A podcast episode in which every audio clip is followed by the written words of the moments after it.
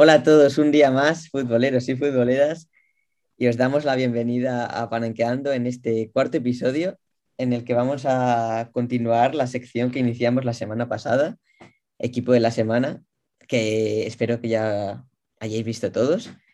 Y bueno, eh, en el episodio de hoy vamos a dar el 11 ideal desde nuestro punto de vista de la jornada 24 y esperamos que os guste.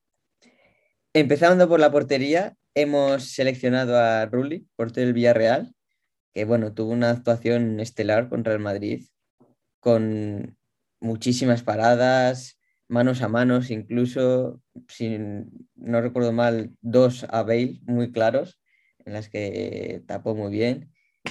Y bueno, que fue muy importante para que el Villarreal no perdiera ese partido. Sí, la verdad es que Rulli fue el mejor del Villarreal, por no decir el mejor del partido. esas cinco paradas y sobre todo cuatro de ellas fueron eh, paradas importantes dentro del área, eh, que eran claras de gol. Así que Rulli eh, es el mejor portero de esta jornada. Sí, ¿no? Estamos ante otro caso en el que se repite, en el que el portero que juega contra el Madrid, portero que es el mejor del partido y hace una gran actuación, y el meta argentino la hizo. Eh, muy, buenas ah, muy buenas actuaciones, como habéis recalcado, y, sin duda el portero de la jornada. Ya van dos de porteros que han, entrado en el 11 jugando contra el Madrid. bueno, la semana pasada otro, ¿eh? A ver si espabilamos. No, cierto, cierto. fue, fue, destacado, fue destacado. Fue destacado. No, hombre, si fuese por contar porteros que destacan contra el Madrid y en otros partidos no, vamos, hacemos una lista infinita. Sí, sí. bueno, chicos, si queréis damos paso a los defensas. Eh, empezamos por Arich Elustondo, jugador de la Real Sociedad, que lo hemos metido porque eh, la Real ganó y en parte fue eh, por la ayuda de un Ariche Lustondo que cada vez se está consagrando con, como mejor central de, la Real. ¿Qué pensáis? Sí, el Aritz, el gran capitán de esta Real, que está haciendo muy buena temporada, a pesar de que últimamente se está desinflando un poco, pero que vamos, lleva una muy buena dinámica y el fin de pasado estuvo muy, sólida, eh, muy sólida en general la defensa y en especial Aritz, que es un central que va muy bien por arriba, muy buena salida de balón, lo cual es muy importante para lo que propone Imanol y que además este año parece que se está consagrando como un gran goleador, sobre todo en las primeras jornadas. Sí, la verdad, y además la Real Sociedad, el punto fuerte que está teniendo este año es la defensa, porque goles prácticamente concretamente ya en 24 y solo han encajado 21, siendo el tercer equipo menos goleado de toda la liga. O sea, su punto fuerte está atrás, está claro. Sin duda. Bueno, cerramos el capítulo de Real Sociedad y, vamos a, por otro defensa. Marcos Acuña, eh, también argentino como Jerónimo Rulli, que está en este 11 por, por una gran actuación ante, el, viernes eh, con, el Sevilla. Eh, eh, ¿Qué pensáis de, Marcos Acuña? ¿Qué pensáis de su partido?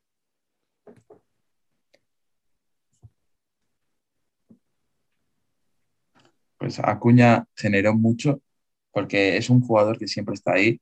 Es el, el lateral que lleva ya años dándole al Sevilla mucha seguridad por aquella banda, el año pasado y este y el partido fue, eh, ah, quizás no fue eh, el mejor de ese partido, yo creo que sí que fue el mejor, a lo mejor con el Papu Gómez, pero para entrar el 11 le vale porque hizo una gran actuación el lateral argentino.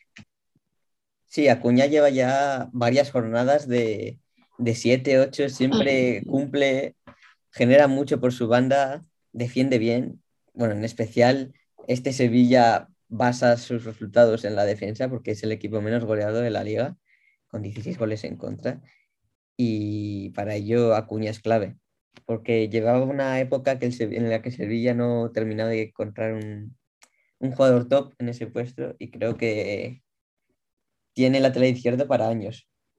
Y de hecho, esto es cierto porque hace poco Acuña renovó hasta 2025 y me parece un muy buen movimiento por parte del Sevilla.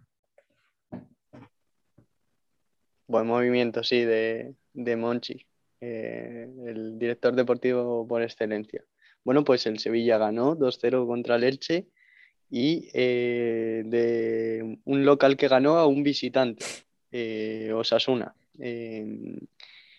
conquistó Vallecas con ese 3-0 y uno de los jugadores destacados que no tuvo mucho protagonismo en los goles, pero sí jugó bastante bien es Nacho Vidal, eh, un lateral derecho con profundidad y, muy bueno por, esa banda de Osasuna. Sí, Osasuna este año fuera de casa está aplastando a sus rivales. De hecho, parece extraño porque el Saber es un, un campo muy difícil, que suele ser muy complicado y sin embargo donde está rindiendo más este año es fuera de casa Osasuna. Fue un partido excelente y en especial Nacho Vidal eh, ayudó tanto atrás como, como en ataque. Atrás por no haber recibido ningún gol, aunque el Rayo sí que creó ocasiones y supo sufrir en los Asuna.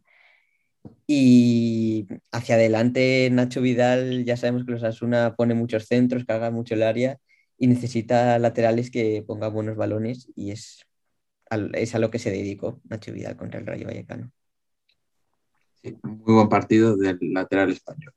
Otros defensas a destacar también serían, podríamos destacar a Militao perfectamente, portería cero, eh, lo, malo que el Madrid empató, también a Víctor Chus, otra portería cero y otro empate para su equipo, que es el Cádiz, y otro jugador que sería Hermoso, que salió en el minuto 60 y dio el gol de la victoria Atlético de Madrid. Pero nos hemos decidido quedar por esos tres. Inmenso. ¿Qué tres, ya? Haz un repasito. Perdón. Haz un repaso de los tres, ya. Pues los defensas de esta jornada 24 han sido Ariche Lustondo, Marcos Acuña y Nacho Vidal.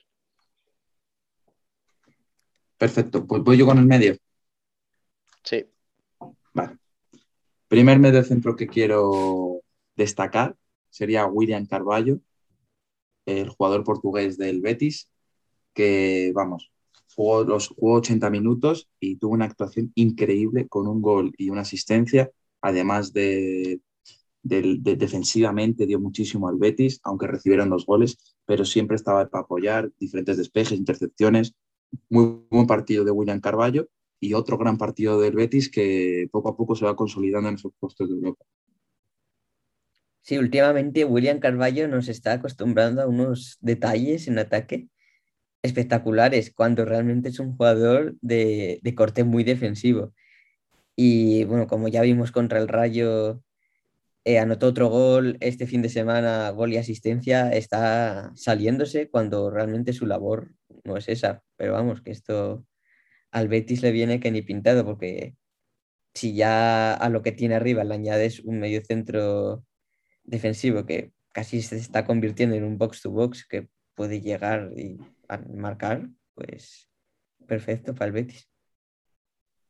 Sí, coincido con tu análisis, Sergio. el internacional portugués es un jugador muy importante en los esquemas de, Pellegrini y que deja ver también la plantilla de calidad que tiene el Betis, ¿no? Eh, jugando también a su lado Edgar González, eh, sustituyendo a un, Guido Rodríguez que a mí me gusta mucho, pero este año William Carvalho eh, está dejando unos detalles de auténtico crack.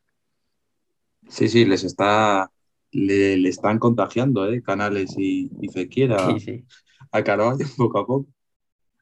Bueno, siguiente medio centro también de, de corte de Carballo, Casemiro medio centro defensivo del Real Madrid, que dejó la portería a cero y fue el mejor del equipo blanco. Hizo que muchas veces el Real se quedase sin ningún tipo de oportunidad a la hora de atacar. Eh, eh, tuvo un 90% de precisión de pases, un pase clave, eh, ganó todos los duelos menos dos con los que luchó. Yo creo que un partido impecable del brasileño que se echaba mucho en falta esta temporada porque estaba dejando de brillar como en otros años. Sí, en este caso no podemos resaltar su aportación ofensiva, pero defensivamente, como has mencionado tú, Marcos, con dichas estadísticas, fue un partido de sobresaliente. Eh, cortó muchas acometidas del Villarreal, contraataques, siempre estaba haciendo buenas coberturas en las subidas de Marcelo, que para nada hizo un buen partido. Y el Madrid se sostuvo realmente al equilibrio, gracias al equilibrio que, le aportó Casemiro, que además eh, cortó y desactivó mucho el juego por dentro del Villarreal, que es en lo que se basa muchas veces, lo que se basa en sus resultados, muchas veces. Eh, bueno, Casemiro lleva años siendo eh, incondicional en ese medio campo del Madrid que, está haciendo historia, ¿no? Eh, encima ocupando esa posición de pivote cortando todo, actuando como escoba y, e incluso sumándose al ataque en esas coberturas que hizo a Marcelo, como bien has dicho, Sergio. Sí, sin duda podría ser de esos partidos que diríamos que está de vuelta al Casemiro de otros años. Siguiente medio centro que vamos a analizar, como ya hemos añadido un jugador de los Osasuna, añadimos aquí otro, que es John Moncayola, para mí el mejor del partido de Osasuna bueno, de Rayo Vallecano Osasuna. Convirtió un gol, un auténtico golazo, y además eh, generó tanto en ataque como en defensa, y fue el, jugador clave, yo creo, la victoria de, los Asuna.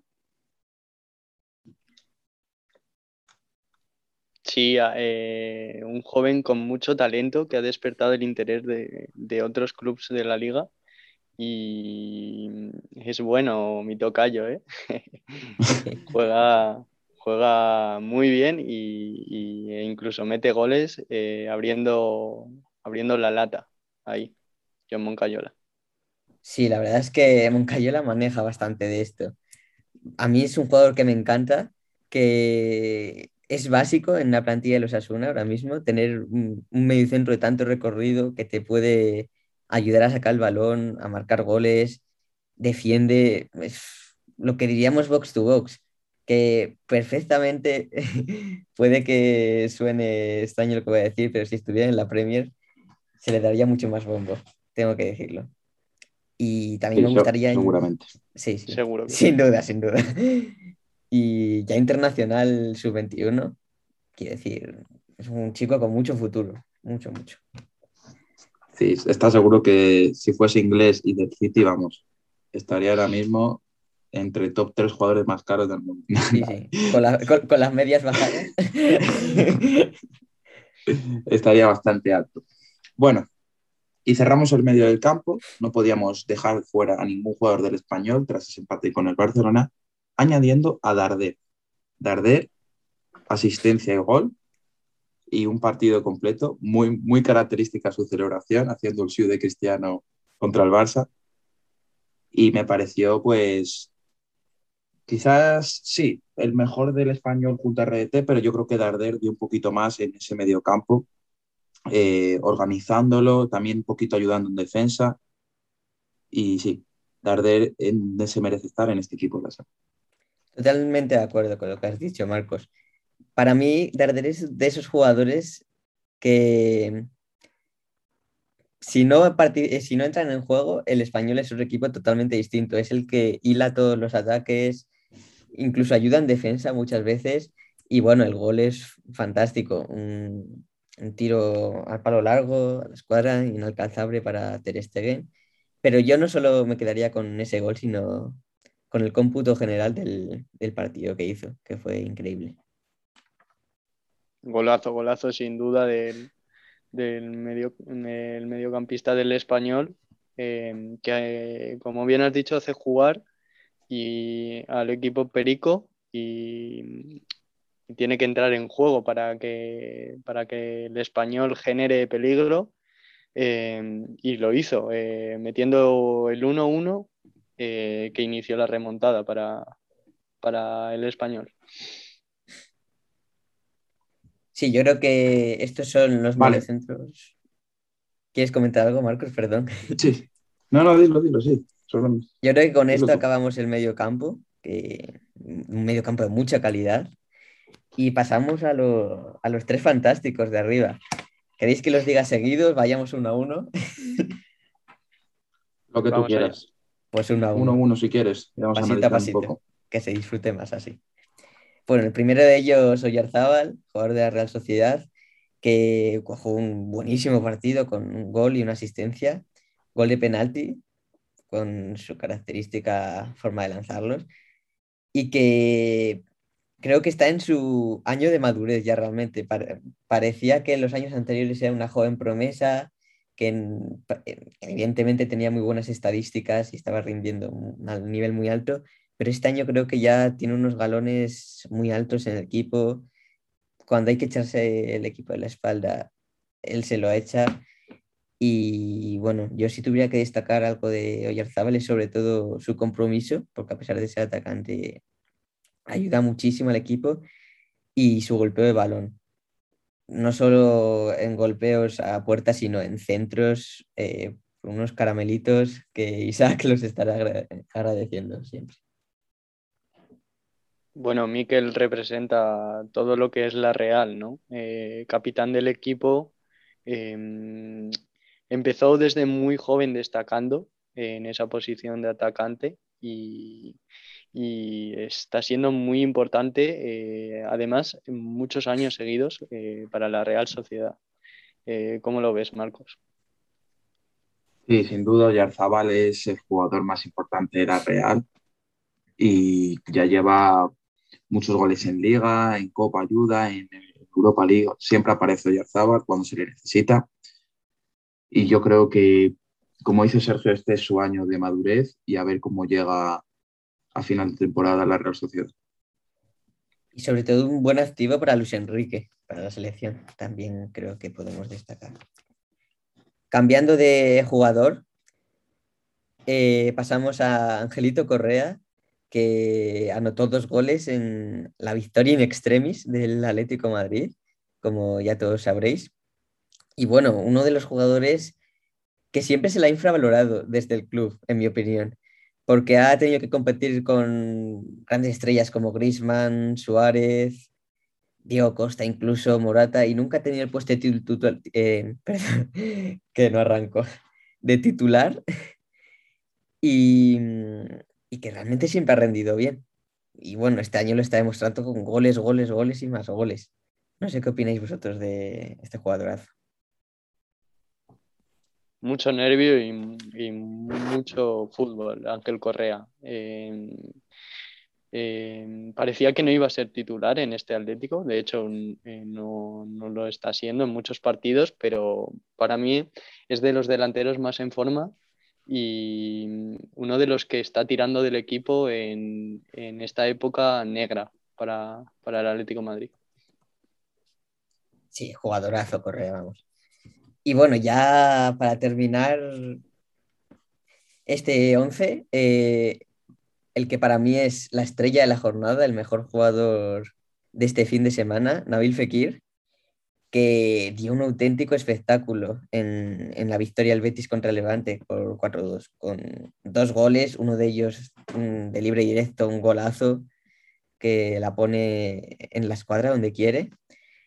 Y bueno, ya sabemos de lo que es capaz Fekir. Eh, es un jugador que parece que ha sido algo irregular, pero que este año sí que está rindiendo muy bien en todos los partidos, algo que le faltó, por ejemplo, el año pasado.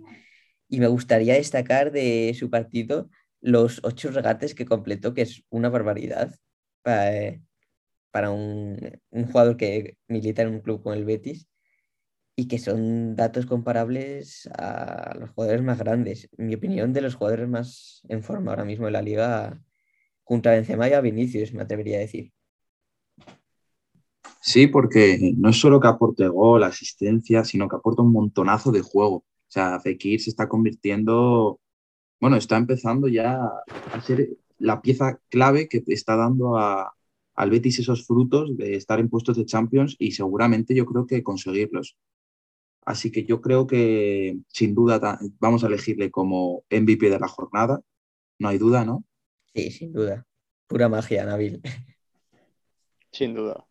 Es que no, o sea, fue, fue increíble, eh, regateaba todo el que pasaba, ese golazo de falta que dejó, cinco pases claves.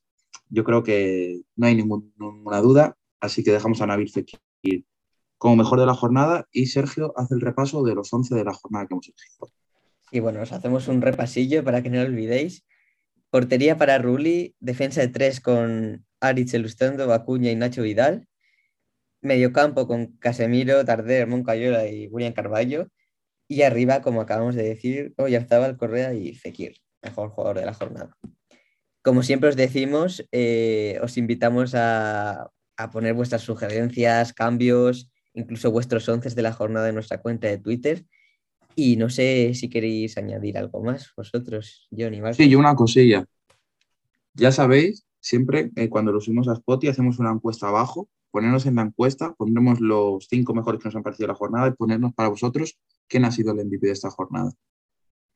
Sí, sí, agradecemos mucho vuestra participación en esas encuestas porque nos gusta interactuar con vosotros. Y bueno, yo creo que con esto podemos terminar este segundo equipo de la semana, ¿no, chicos? Exacto, eso ha sido todo. Pues esperemos que os haya gustado y bueno, hasta el próximo episodio.